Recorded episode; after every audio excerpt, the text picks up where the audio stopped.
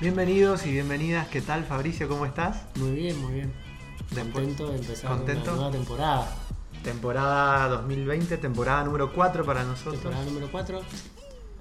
bueno, no nos despedimos de la temporada número Sí. 3, pero estamos volviendo a la temporada Vamos, número 4. como no hicimos despedida de la temporada número 3, fue un corte así eh, abrupto, vamos a hacer este capítulo comienzo de temporada 2020 a modo de cierre del 2019. Claro, porque vamos a hablar de también de las películas del 2019, el balance que se hace a fin de año. Bueno, nosotros lo estamos haciendo a principio de año. Pasaron cosas, Claro. nuevo estudio de grabación, muchas Claro, cosas. Y así que bueno, vamos a hacer un balance del año 2019 en películas. Un top- el famoso top 10 Ujú. que ya están las, nuestras redes, no hay sorpresa. Sí, ya lo vimos. Sí, sí, sí, sí. El año pasado lo bueno que tenía es que yo no sabía muy bien cómo estaban tus puestos, entonces íbamos discutiendo. Este, Claro. Esta vez ya están las dos publicadas en las redes, entonces más, más o menos ya lo sabemos. Sí. Pero no va a haber la sorpresa, pero sí queremos... No es sorpresa para nosotros, tal vez para quien nos esté escuchando por primera vez, no sé, ojalá. Eh, esperemos también no aburrir, porque bueno, estamos hablando de películas 2019 y eh, estamos en plena temporada de premios y hay muchas de estas películas que probablemente no estén ahora eh, en los premios, o sea, no, no, se, no se estén charlando en este momento. Sí, que ya tuvieron su Algunas. charla Sí. anterior y, y hay algunas que sí, que van a estar acá y van a estar cuando hablemos de la temporada Sí. de premios, que seguramente va a ser en otro podcast. Va a ser el próximo. Así que bueno, eh, ¿qué te parece si sin más eh, dilación empezamos con el top 10? Dale, ¿quién arranca? ¿Querés arrancar vos? ¿Arranco No, yo? yo quiero, yo quiero que arranques vos. Bueno, o sea, vamos a ir de atrás para adelante, como siempre. De atrás para adelante, Acá puesto número 10 en adelante. Eh, y mejor que arranque yo porque mi puesto número 10 lo pensé bastante, lo- como que eh, ahí le di muchas vueltas y bueno, como mm, no sé si habrán visto la publicación, pero yo había hecho un top 20. En el puesto número 10, en el, en el top 20 hay pocas películas 2018, pero mi puesto número 10 es una de esas películas 2018. En, los ¿qué 10 entra? lugares... Espera, espera, espera. Eh, eh, está bueno el pie que estás dando para que. Para que Ah, vamos- eso, para- ¿Qué? es? Sentemos no las bases. A ver, no vimos Alien en el 2019, Claro. que nuestra mejor película No, no, del no. 2019. Son las películas- estrenadas de alguna manera, cine, distribución Claro. eh, por streaming o eh, torrent o por Sí. ahí. Y alguna del 2018 rezagadita del último tiempo que entró en el año 2019. Exacto, en este caso se trata justamente de esa película, eh, una película que no entró en mi top 2018, porque aparte eh, creo que incluso es de mediados del 2018, pero estuvo ahí charlándose un poco para la temporada de premios pasada, pero no llegó y tuvo distribución internacional eh, recién en el 2019 y Argentina no llegó. Ujú, o sea, Debería llegó- chequear este dato, pero eh, estoy mm, 99% No- no se seguro en que cines no. comerciales. No, Bueno, ¿cuál es la película? tampoco en plataforma. Es, ya hablamos igual de esta película en el podcast, la recomendamos en la radio. Es Leave No Trace de Debra Granik. Hay también una, una nota, así que no me voy a extender mucho, pero pueden ir a ficciones.com.ar. Eh, es una película que a mí me como que me, me- me- me removió muchas fibras, digamos. Y es algo que me, que, que me va a pasar en todo el ranking, en todo el top 10 hay, hay mucho drama familiar.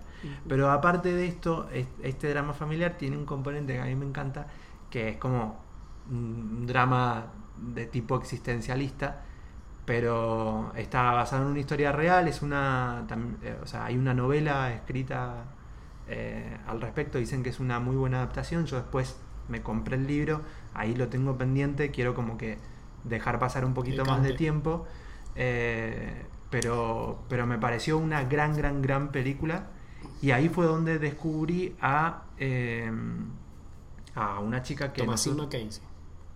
Mm, no es no sé a ver Sí, déjame que sí que después la vimos nosotros en Eh, Jojo Rabbit. en, Jo- en Jojo Rabbit Thomasin Mackenzie exacto Yo igual, déjame que te haga una aclaración porque a mí lo que Sí. me pasó es que no he visto la película, por eso no entró tal vez, eh, porque no la vi.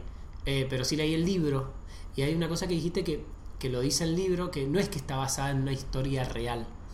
Las cosas no, o sea, está basada en una noticia real y el, Sí. y el, y el escritor hizo de esa noticia su propia adaptación, versión. sí. O sea, porque la historia es básicamente, no sé, eh, rápidamente, pero es la historia de una, de una chica que vive con su padre sola en un bosque en Canadá, eh, solo los dos, y de pronto son descubiertos y, en cierta manera, eh, obligados a reincorporarse a la Sí. sociedad. Eh, bueno, eso en realidad No fue- sabía que lo, que lo habías leído, no Sí, sé si habíamos lo- hablado de No, esto. no, no, no hemos hablado. No lo hablamos Lo- porque yo en el momento que hablamos de la película yo no lo había leído, lo leí estas vacaciones. Ah, Lo tengo muy no sabía fresquito. esto. Lo tengo muy y mm, este bueno, ¿te gustó el Sí, libro? me encantó, me encantó. me Bueno, encantó. yo me cansé de buscarlo en español y no lo encontré en español y de hecho me lo compré en, en inglés, lo tuve que pedir afuera, así que por eso ahí lo tengo mm, Sí, guardado. este, en una distribuidora que se llama eh, Godot. Eh, salió ahora en noviembre, fue una novedad de noviembre. Claro, yo después no lo, no lo volví a buscar en español porque directamente lo... Bueno, película hiper recomendable, está muy bien hecha Mm. y me acuerdo además que la vi un día domingo con otras dos películas más, fue como mi maratón de domingo hace mediados de año te estoy hablando, fue porque me acuerdo que fue en invierno. Y una película tras otra de las que vi ese domingo fue como... Fue buenísima. para- Sí, sí, sí. ¿Viste que pasa eso? Que son todas Sí. buenas, son todas malas. Nunca hay una buena y una mala cuando haces esas cosas. Pero- Será una cuestión de predisposición, tal vez. Así que para- era una película que para mí te- tenía que estar sí o sí en, en- en mi ranking. Película de mujer y ópera prima, si no, recu- si no recuerdo mal. Así que directora a seguir en, la, en, Sí, en breve. no, te- te- después te chequeo ese dato, pero no, no lo tengo acá. Bien, eh, voy con mi puesto número 10. Por favor. Eh, mi puesto número 10 y voy, voy a hacer un breve paréntesis porque el 2019 yo no lo recuerdo como un buen año para el cine nacional. Eh, no, no fue un año que las películas argentinas que haya visto me gustaran mucho y ese era el recuerdo que tenía. Y cuando empecé a hacer el ranking, cuando terminé de hacer el ranking, dije, apa, me llevé una sorpresa de que del top 10 tengo tres películas argentinas. O sea, dije, bueno, tal vez no es que estuvo tan mal. Y recapitulé un poco y lo que me pasó es que no, hay, no hubo buen cine comercial Claro. nacional, pero sí hubo muy buen ¿Qué es lo que cine. pasa casi siempre? Casi siempre, pero que no, que no llegó a las, a las salas o que llegó poco, que lo vimos en otro circuito. Hay una película que vimos en un festival, que después tuvo un estreno, pero de estos estrenos que Sí. no, hay, no hay mucha publicidad, que creo que vamos a hablar los dos de esa película. Después hay una que, la, que llegó al cine, a nuestro cine universidad, que es un cine que por lo general rescata eh, muchas cosas que no se han estrenado. Bueno, entonces me pasó eso que me sorprendí, me gratamente sorprendí que sí había cine eh, Sí. nacional y mis películas están compuestas por tres películas argentinas, dos películas españolas, raro, y el resto sí, películas de o, distinta otra nacionalidad. El puesto número 10 para mí es Sueño Florianópolis, Sí, la nueva película de Ana Katz con Mercedes Morán y Gustavo, Sar- eh, Gustavo Garzón. sí. La vimos juntos en el cine y fue la primera peli argentina, Argentina que vimos año. en el cine Sí. en el año, sí. Sí, y yo la rescaté. O sea, cuando Sí. vine, cuando estuve viendo, viste que el, el- el puesto número 10, 9 es como el más complicado. Porque Claro. es como, ¿qué- ¿a cuál dejas afuera? ¿Me? Porque ahí es donde empezás a ver cuál dejas afuera. Claro. Sí, Eso yo la, la tuve en, eh, digamos, en el lista- mi listado de películas 2019 quedó, digamos, pre- pre, pre-clasificó. Sí, Sueño es, es muy sí. linda, una muy linda comedia dramática que pasa algo que nos va a empezar a pasar, Sebastián, y más a mí que soy un par de años más grande que vos, es que de pronto los 80 empiezan a ser películas de época. ¿Me ¿Entendés? Como Sí. esas películas que te recuerdan cosas que vos ya viviste, ¿no? Antes vos Sí. decías, bueno, no, la Segunda Guerra Mundial, la Primera Guerra Mundial, o sea, es- ese es el concepto Claro, cosas de que no viviste, entonces ya. ¿me entendés? Sí. Pero ahora empiezan a hacer películas de 80 como tan ambientadas, como el auto en el que vos viajaste de vacaciones también a Brasil. Sí, sí, sí. Entonces tiene, te toca ese componente que a su vez de, de- de nostálgico tiene una cuestión de flaco, eh, te estás haciendo grande. Y la película está como muy bien hechita, tiene un sentido del humor muy lindo. eh, comparte otra temática, de otra forma, otra más no temática, sino otro viaje personal de la actriz eh, que, que- de otra película que voy a hablar, pero estas cuestiones de, de estas fiestas, eh, de muchas muchas Sí. escenas de fiesta de noche, como que no pasa nada, pero está pasando un montón, Sí. es más intimista, este cine saliendo a la calle, que, que- que la verdad me gustó mucho, y bueno, por eso Sueño Florianópolis la rescató este año. Muy bien. Número 9. Mi número 9 es. eh, Yo tengo dos películas argentinas y estuve a punto de poner tres. Pero tengo dos películas argentinas en el ranking. Una eh, es esta que es Fin de siglo de Lucio Castro, una película que vimos me parece que vos la tenés en tu ranking. La vimos juntos en la, en la muestra que llegó a Mendoza del Bafisi 2019.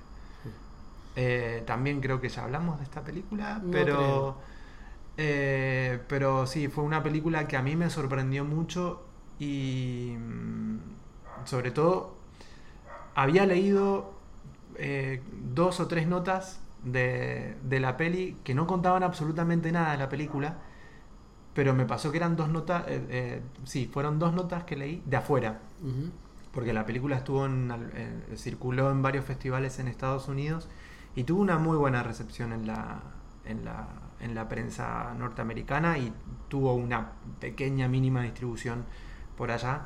Eh, entonces cuando, cuando encontré esas notas, las leí, em, dije, bueno, definitivamente es una película que espero. Y después llegó al Bafisi así como sin preámbulos, yo me encontré en el cine viéndola, que fuimos juntos. en, realidad te discuto algo ahí por ahí. El preámbulo fue que, fue para mí una sorpresa que ganó el Bafisi en Buenos Aires. El porque sí, pero yo no la muestra itinerante. Pero, yo no la tenía en mi radar, ¿entendés? Yo la, la vine. El Bafisi, la verdad, es algo que sí lo, lo vemos en su momento, pero después, como no hay tanta prensa, no hay tanto buzz, tanto ruido sobre las películas del Bafisi. Después para mí salen del radar esas películas. No, hay algunas que tienen cierto... Claro, vuelven a estar en mi radar cuando llegan a, Mendoza. Bueno, Porque es difícil, la verdad es, difícil. Estamos hablando de un festival independiente en Argentina. Después de, o sea, se hace una limpieza y llegan más o menos 40 títulos a Mendoza. Entonces como que es, es medio difícil, digamos, seguirle el rastro a todas esas películas y muchas veces no, me ha pasado de ver el listado, el line-up de películas y tal vez de lo que quiero ver no llega nada a Mendoza, entonces...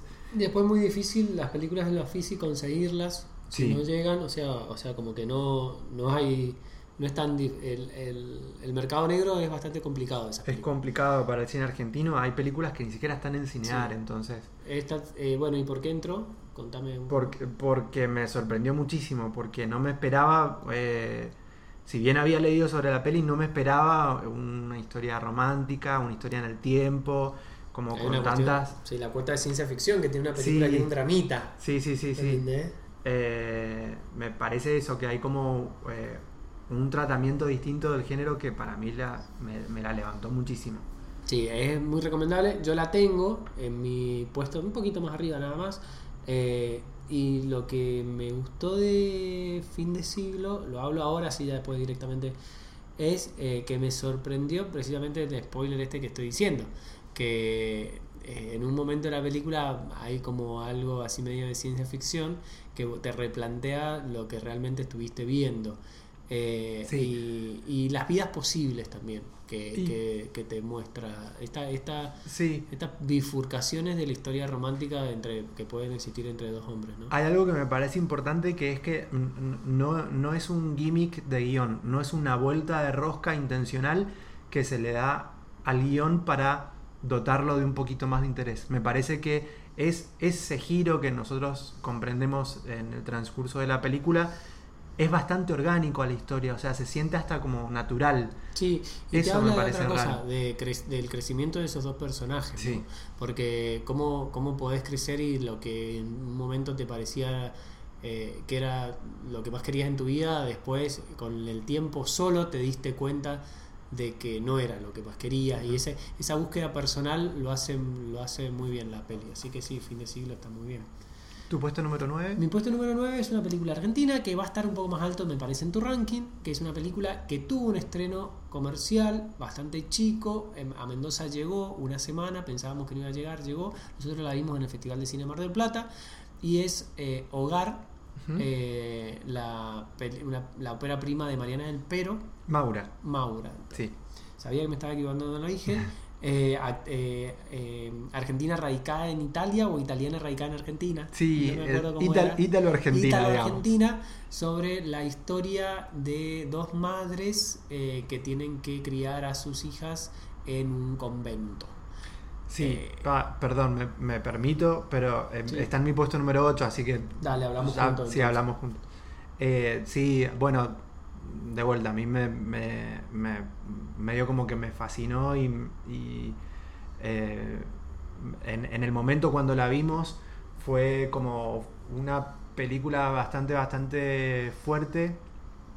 Hay que decir otra cosa, me parece que ese es, es el tipo de película argentina que cuando la, suponiendo que, que tenga un estreno como más, eh, más, más como con, con, un poco más de prensa o en más salas, si lees la, la sinopsis, probablemente digas, no, esta película no la, veo. No la ves. Nosotros estábamos en el festival, la vimos y después tuvimos el, el, el, la suerte de, de poder escuchar a, a, su directora y eso, si bien me sumó un montón, no, no hizo que la película para mí fuese mejor, porque en el momento que terminó yo me, me quedé como hasta como conmocionado, pero fue como ver ahí a la, a la, directora, escucharla hablar y también a sus protagonistas fue como eh, un, un, extra que también me...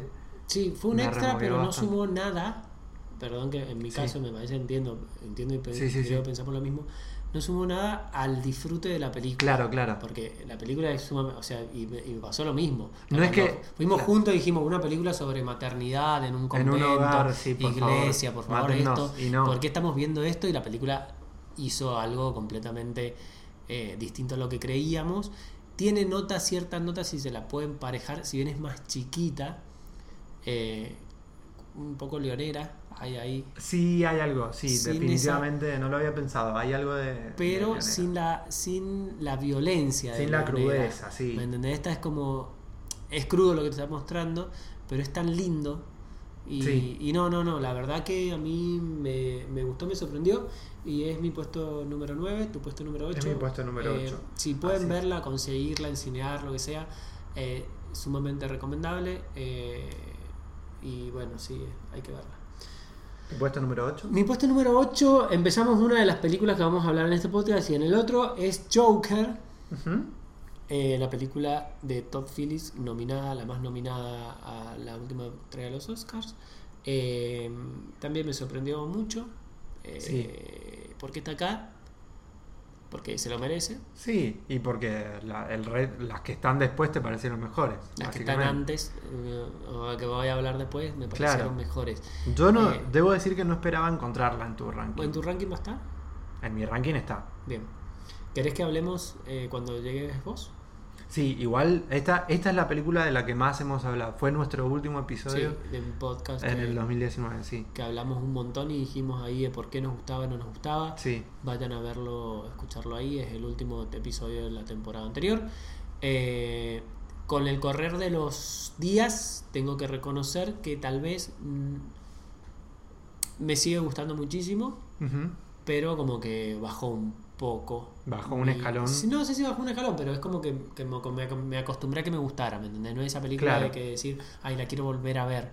Que uh -huh. tal vez sí pasa con películas más, más adelante. Sí, yo la vi dos veces. No es una película para volver a ver. Eh, tal ¿No? vez es para volver a ver, me parece, en el tiempo. Mm. Después de, de, un tiempo largo, por ahí, sí, entiendo. A mí me ha pasado vale mucho este año de ver una película que me guste mucho y después querer volver a verla y verla. He revisto muchas películas del año. Es más, hoy me encontré viendo Mujercitas que la vi antes de ayer. Porque se la claro. pusieron a una amiga que está, que estaba sí, en sí. el departamento y cuando quise acordar ya a la mitad. ¿Me entendés? Claro. Entonces medio como que, pues, tal vez, pero, pero sí, es, tal vez hay que verla dentro de 10 años a ver cómo envejece. Yo sí. creo que va a envejecer bien. Yo creo que, claro, que envejece okay. bien.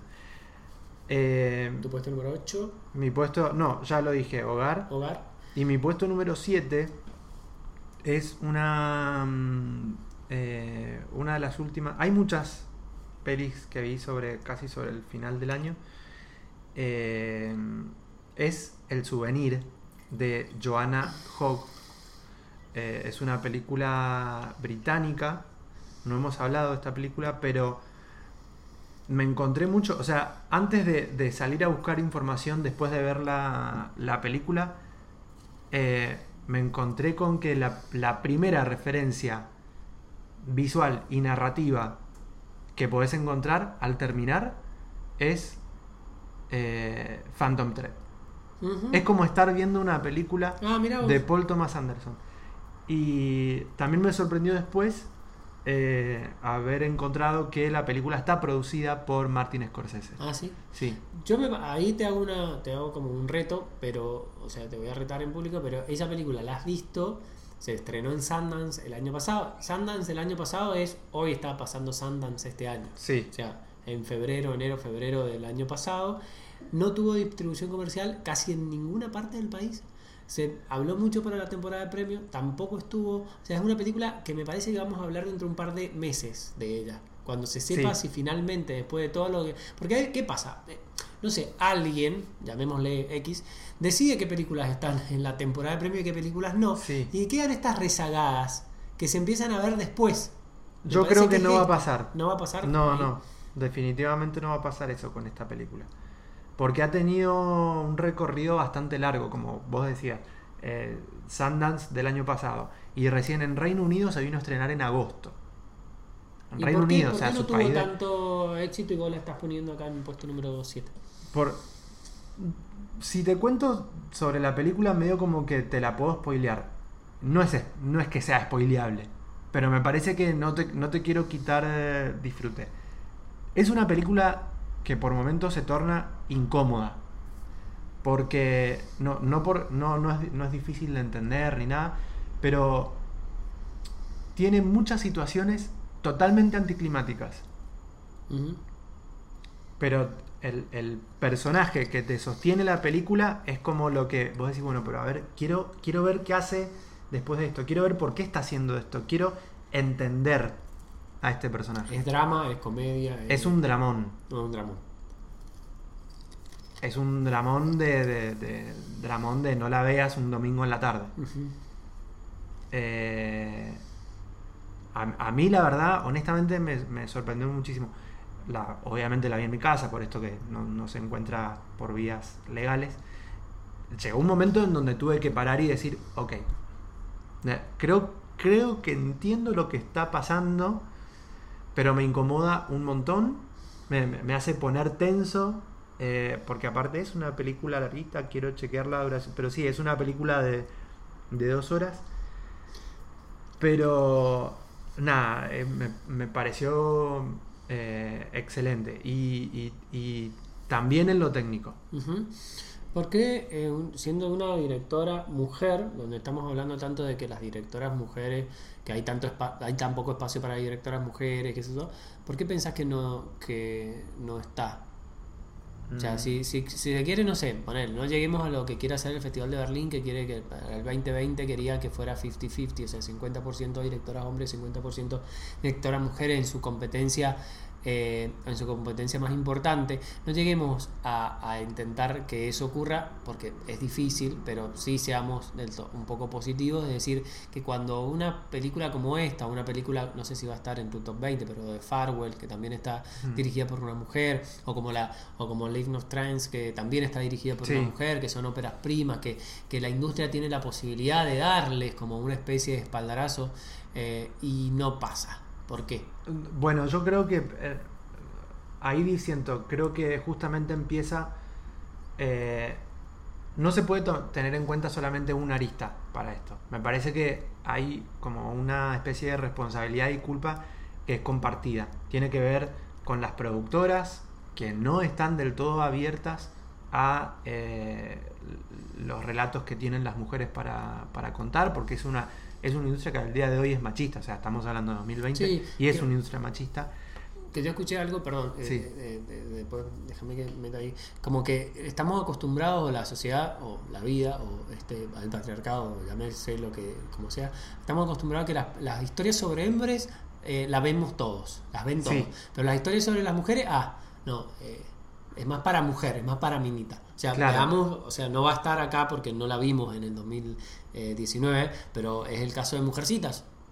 Que es una historia de mujer, ah, bueno, pero es de minita, ¿me entendés? Claro, no, no, esas son las películas que van a ver las chicas, claro. Claro. No es este el caso igual. No, no, no, no, no es para nada el caso. No es para nada el caso. Eh, yo creo que, que sí, que, que tiene que ver con un montón de, de cosas. Tiene que ver con, con, con la industria, tiene que ver con la distribución. eh, eh, y tiene que ver también con el, con el consumidor barra espectador. eh, en el 2019 hubo películas muy taquilleras dirigidas por mujeres y sin embargo no, eh, no se comparan y no le llegan ni a los talones en taquilla a las películas que ocupan, digamos, los primeros puestos. Sí, pero eso me parece que también es porque no se le. A ver, como.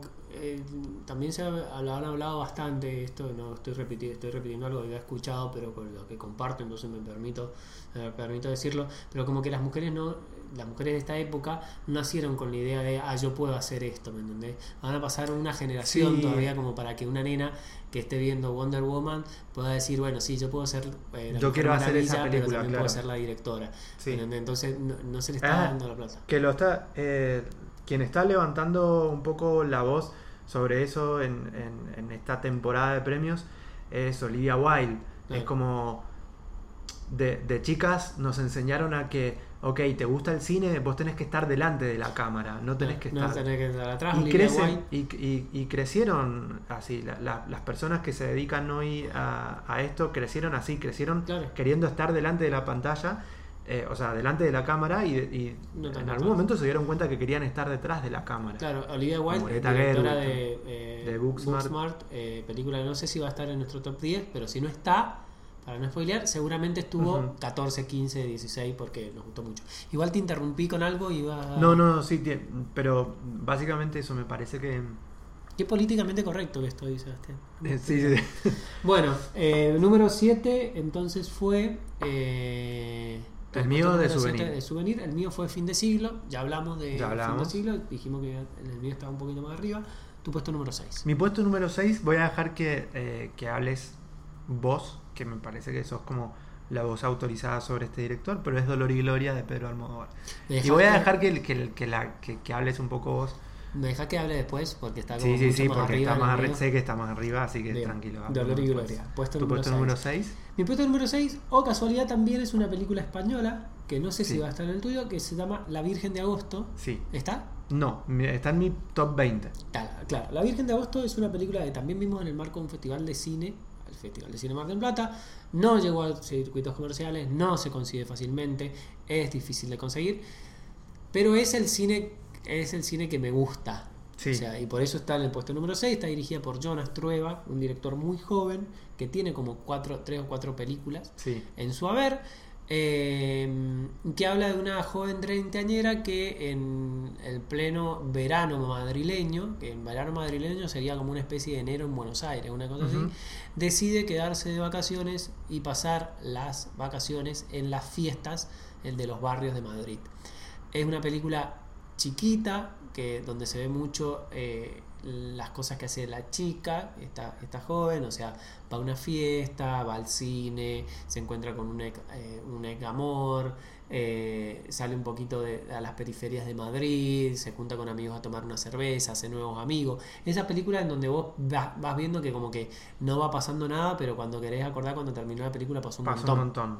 Y a mí es la clase de película que me habla y me gusta. Entonces, a mí me gustó mucho. Eh, hablando con un, con un tuitero eh, español sobre esta película, le pregunté por mensaje pre- por privado Sí. en, en Twitter, le pregunté que por qué no había tenido tanta trascendencia, porque él había puesto su top 10 también. Y, y si vos ves los Goya, que han sido hace muy, hace muy poco, no estaban estas películas. O sea, no Claro. estaba la Virgen, la Virgen de Agosto, había muy. Y me dice que bueno, que Jonas Trueba es como muy odiado y amado dentro de España, porque muchos lo consideran como un genio incomprendido y otros como una especie de, de, de naif, una, una, Sí. una cuestión así medio de. Eh, a mí la película me gustó muchísimo. eh, va a ser recordada como una de mis películas del año 2019 y por eso está en el puesto número 6. Está en mi puesto número 16. Ah, bueno. Eh, así que bueno. Bueno, ese muestra este número 6. Bueno, ya entramos en el top 5. ¿El 6 lo dijiste vos? Sí, el 6, Sí, Dolor sí, y Gloria. Sí, 7, 5. Mi puesto número 5 es The Irishman. Ah, con, eh, Alcoyana, Alcoyana. Es también mi puesto número 5. Ya podemos Muy hablar los dos tranquilos. La vimos en el Festival de Cine de Mar del Plata. Pudimos verla en, en cine en Pudimos pantalla verla. Acá en Mendoza tuvieron mucha suerte porque se vio en, se vio en el cine universidad durante Sí. muchos días. pero tuvo muy pocas pantallas eh, a nivel nacional. No quiero equivocarme en el número, pero no llegan a, a, a, a 20 en todo el país. Este, Sí, pasó algo muy gracioso con los, con los porteños que tenían que viajar hasta Devoto para Sí, verla sí, en sí, cine y estaban todos como quejándose de los, de los trenes, los cosas. que- y, la verdad que yo me sentí, perdón, porteños, me sentí un poquito como contento en ese sentido, como diciendo, bueno, vean lo que se sufra, eh, lo que se sufre, perdón, eh, por no vivir en, en la gran ciudad, ¿no? Sí. Eh, bueno, nada, es una película que vimos un domingo a las 9 de la mañana, pero que, que hicimos cola desde las 7 de la mañana. Eh, Que fueron 3 horas 40 sentados en la tres, butaca, claro, tres horas y media sentaditos ahí. No, que no la vimos en tandas, como después... no la vimos en cuatro partes. A mí no me resultó para nada pesada para verla en No, tres horas no, y media. no. me Es encantó. una. No, definitivamente no. Es una película que no. Yo la- en, realidad no entiendo porque cómo, en qué momento la gente puede poner pausa y Sí, pensá tal vez verla en tu casa y tal vez hay que tener cuatro horas para verla en tu casa. En el cine te hiciste el tiempo, dejaste todas las obligaciones, pero en tu casa no sé, de pronto tenés la pava para el mat. No sé, no quiero justificar, injustificable. No, pero no, bueno. pero ya de, de ahí a que exista una guía para ver Ah, sí, cuatro partes. No. Es una pelotudez, No. es una pelotudez. Y que hay gente que la respetó. Yo pensé que era un- como una especie de broma. Claro. Y no, parece Y que se no, podía no. ver y mucha gente lo. Hay mucha gente que, lo. sí.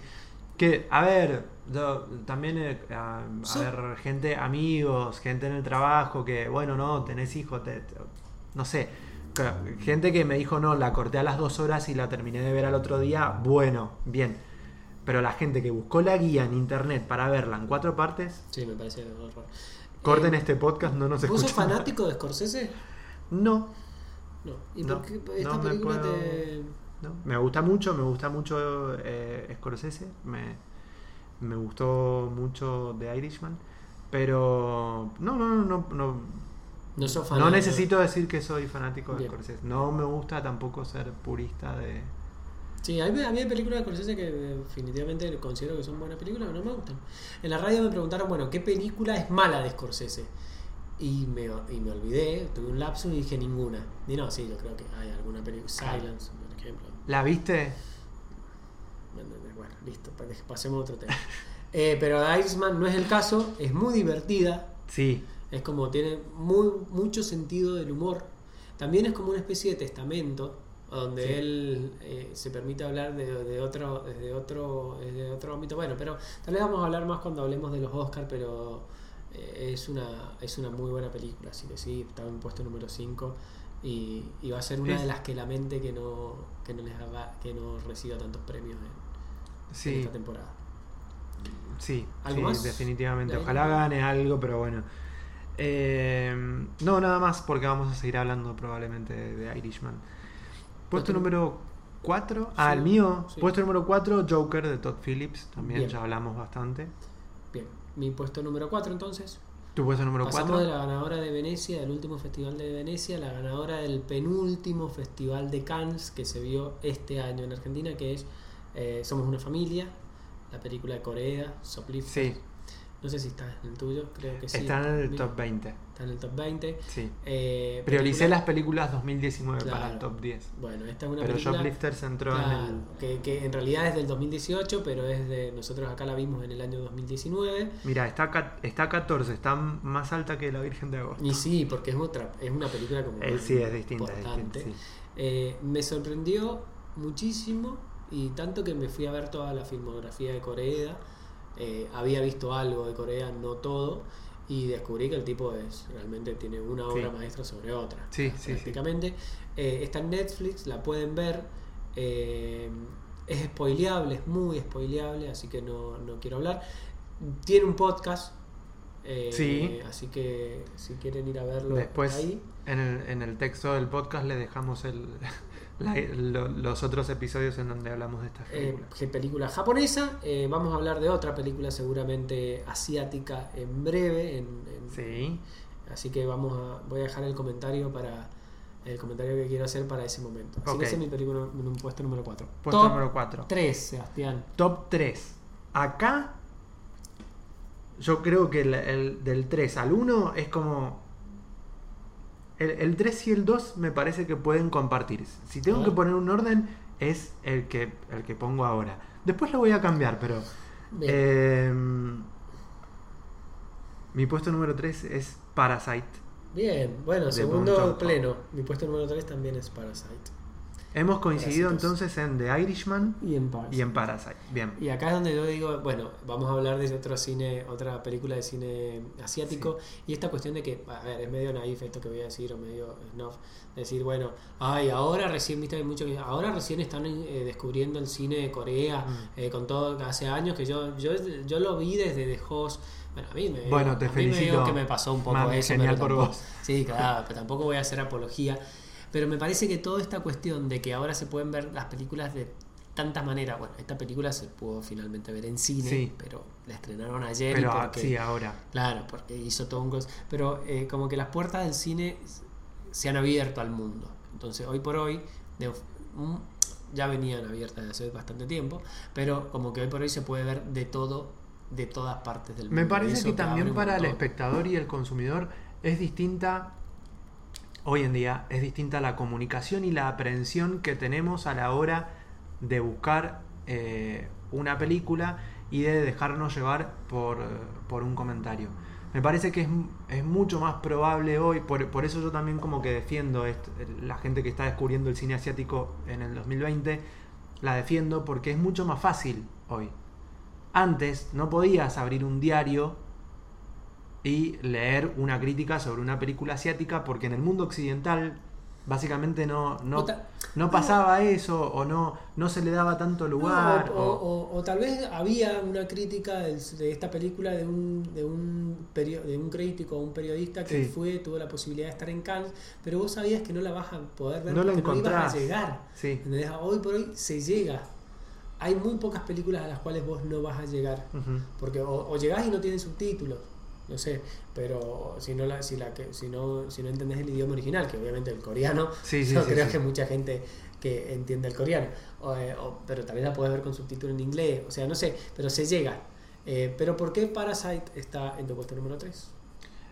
Por la sorpresa, por el desgarro, por, por, por la conversación que generó eh, y porque me parece que, que sin proponérselo, y esto lo, digo después también de, de haber, de haber escuchado varias veces a- al director decirlo, eh, sin proponérselo me parece que fue una discusión que se dio en lo narrativo en Parasite, que la tuvimos durante todo el 2019 en todos los frentes, en lo político, en lo social y, y en lo artístico, en, lo, lo vimos en televisión, en, en todo, Sí, que la fue la, la, la, la, la- la diferencia y la lucha de, de clases. eh, En Joker. Joker también habla de eso. Este, Sí, a mí, a mí lo que me llamó mucho la atención de Parasite que es la mezcla, la excelente mezcla de géneros que hace. ujú. Que pasa del drama al suspenso con cuotas de terror a la denuncia social, a una película de suspenso. Eh, yo hice un ejercicio de ponérsela a mi madre, mi madre no soporta películas de suspenso, de terror. Eh, bueno, parece que no es una película de terror. Mm, claro, no, pero tiene Pero un- tiene una, un par de cositas que... Entonces Tiene una dinámica narrativa. en el- ella empezó el- feliz a ver que era un drama hermoso y de pronto a mitad de la película me estaba tirando eh, cosas por la cabeza como diciendo, ¿por qué me estás haciendo ver esto? Sí. Y esa, eh, esa no la vi venir, eh, es excelente. Entonces me parece que la mezcla de géneros es, eh, está muy bien. Hasta después tal vez lo hablamos cuando hablemos de la película de los Oscars, pero hasta cierto punto demasiado calculada. Pero ¿cómo haces una película así si no está calculada a la, perce- a la perfección? No te Sí, sale, sí. ¿me entendés? Así que bueno, sí, Parasite es mi puesto número 3. Eh, mi puesto número 2, Sí. Historia de un matrimonio Bueno, de Noah Baumbach. Eh, estamos igual, o sea que la pensamos. Este año no nos vamos a pelear. Mi puesto número 2 también es Historia de un matrimonio de Noah Baumbach. Eh, por un montón de cosas, pero nada, es el cine que yo necesito ver. La intensidad que todos queremos. Claro. Sí. Y, y aparte, bueno, Noah Baumbach, buenísimo que, que, que- que desde Netflix se le haya dado la, la posibilidad. Él- él también lo estuve escuchando un poco a él eh, y es la primera película con la que tiene un estreno masivo en todo el mundo y no es justamente en salas, entonces para, para él fue importantísimo.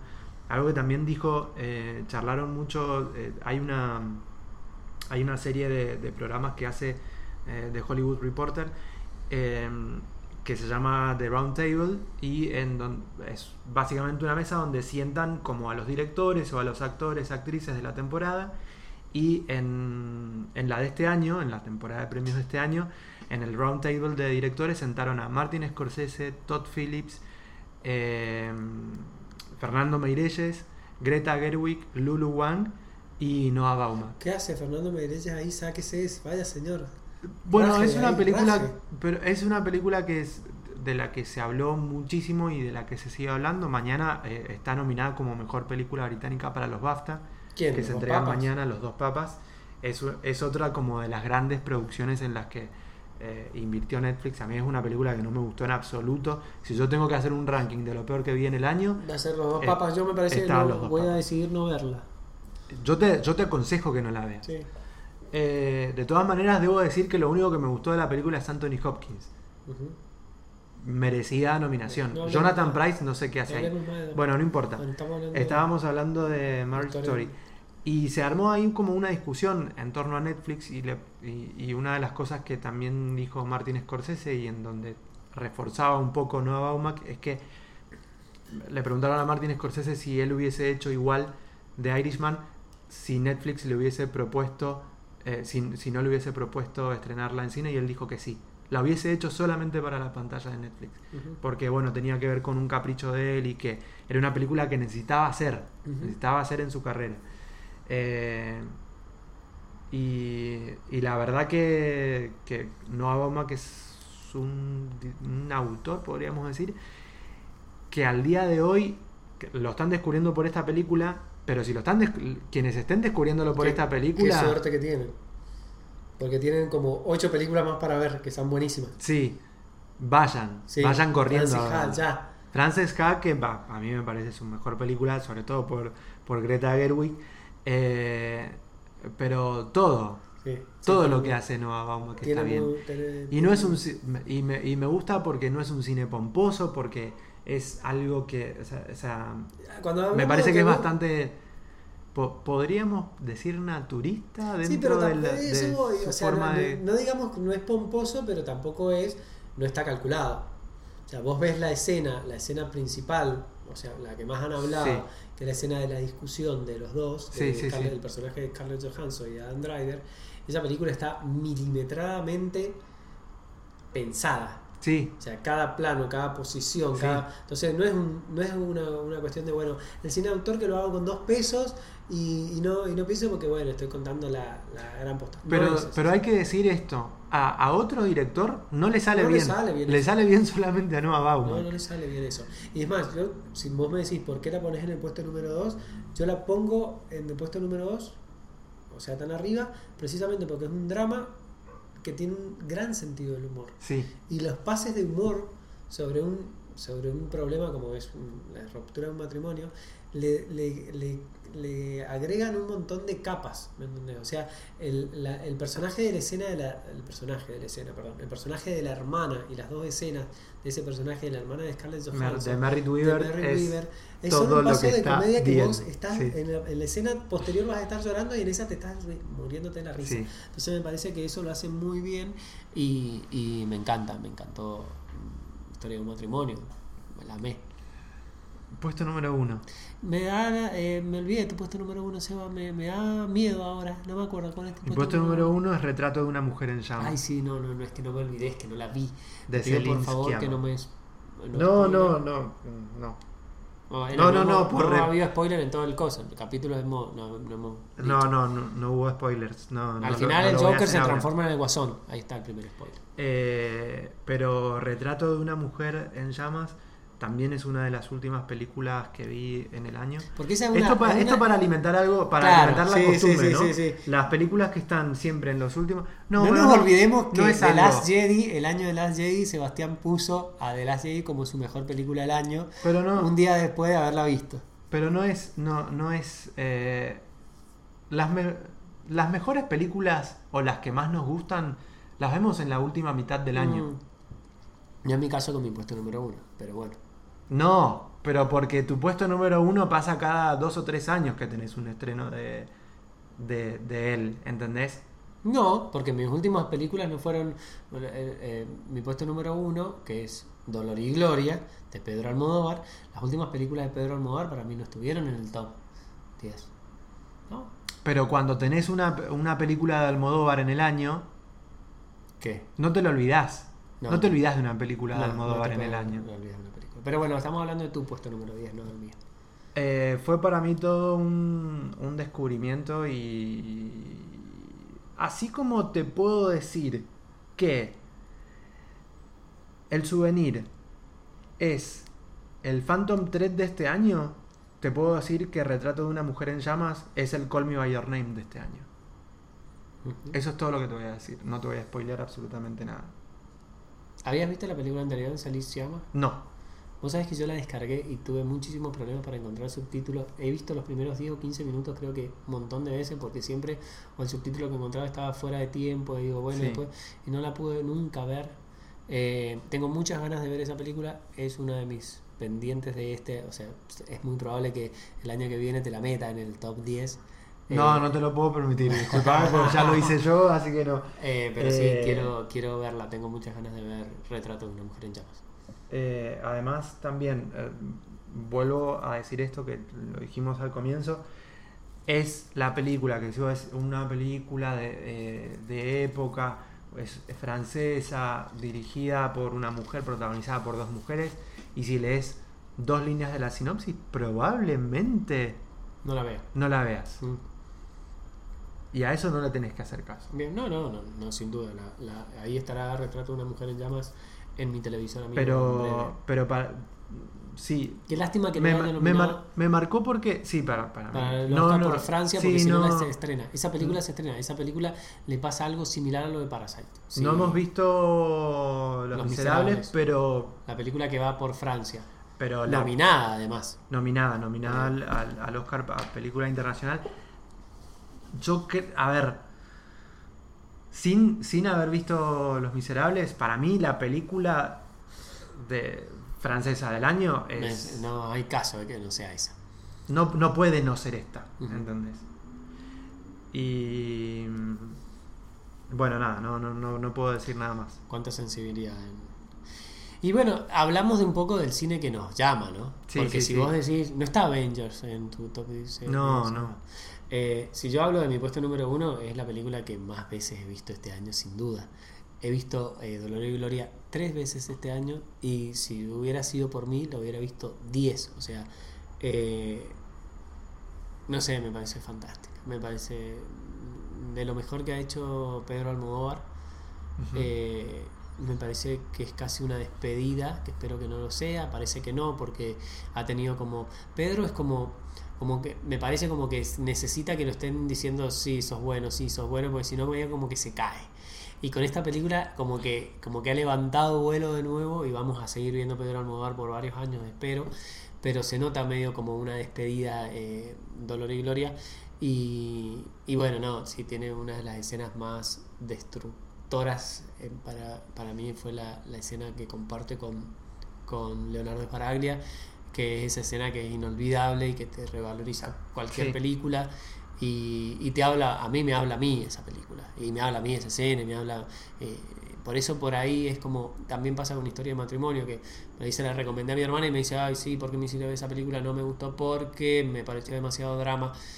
Tal vez uno, hay determinadas películas que le hablan y a otras personas no. Claro. Eh, y me parece que Dolor y Gloria puede llegar a pasar eso. Sí, Sin sí, embargo, totalmente. lo- co- me pare- igual creo que pasa eso con todas las películas de las que hemos estado hablando. Pero bueno, no, eso, la sensibilidad de Dolor y Gloria, eh, las actuaciones, Antonio Banderas está fantástico, pero bueno, Leonardo Baraglia en su participación es, brillante. Eh, es una película que, ha- que habla sobre la infancia, pero que habla mucho sobre el cine, Sí. con lo importante que es para nosotros eh, eh, el cine. Eh, Historia de un matrimonio también habla bastante sobre, sobre el cine, sobre Nueva York, sobre Los Ángeles.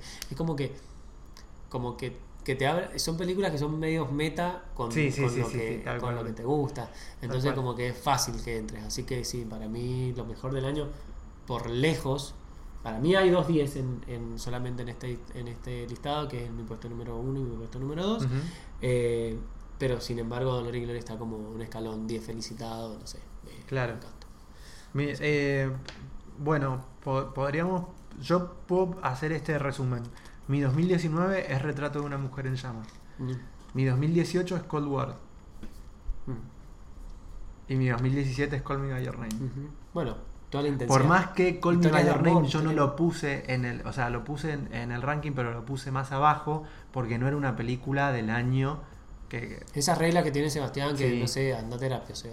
No, por eso, yo cu- cuando hice el, el ranking dije, no, no puedo hacer 10, necesito hacer 20 porque para mí el 2019 fue, significó todo esto, estas 20 películas. Por eso prioricé para el, eh, películas 2019 para los puestos más altos, digamos. Son ¿Fue reglas un, buen. ¿Fue un buen año en 2019 en cine, sí? Eh, es difícil responder esa pregunta porque tuvo. Si, si vos ves este lineup que hemos hecho de películas, y sí, es excelente. Pero también tiene cosas que están destrozando de alguna manera el cine. Sí. Eh, Entonces no, no, no podría responderte eso, disculpa. Bueno, no nos respondas. Nos vamos con una respuesta eh, inconclusa. Con Dolor y Gloria, con Retratos de una mujer en llamas, con Amores homosexuales. Sí, sí, sí. error, por Dios. Cerrame, cerrame ese antro. Eh, hasta la próxima. Hasta la próxima, Fabricio.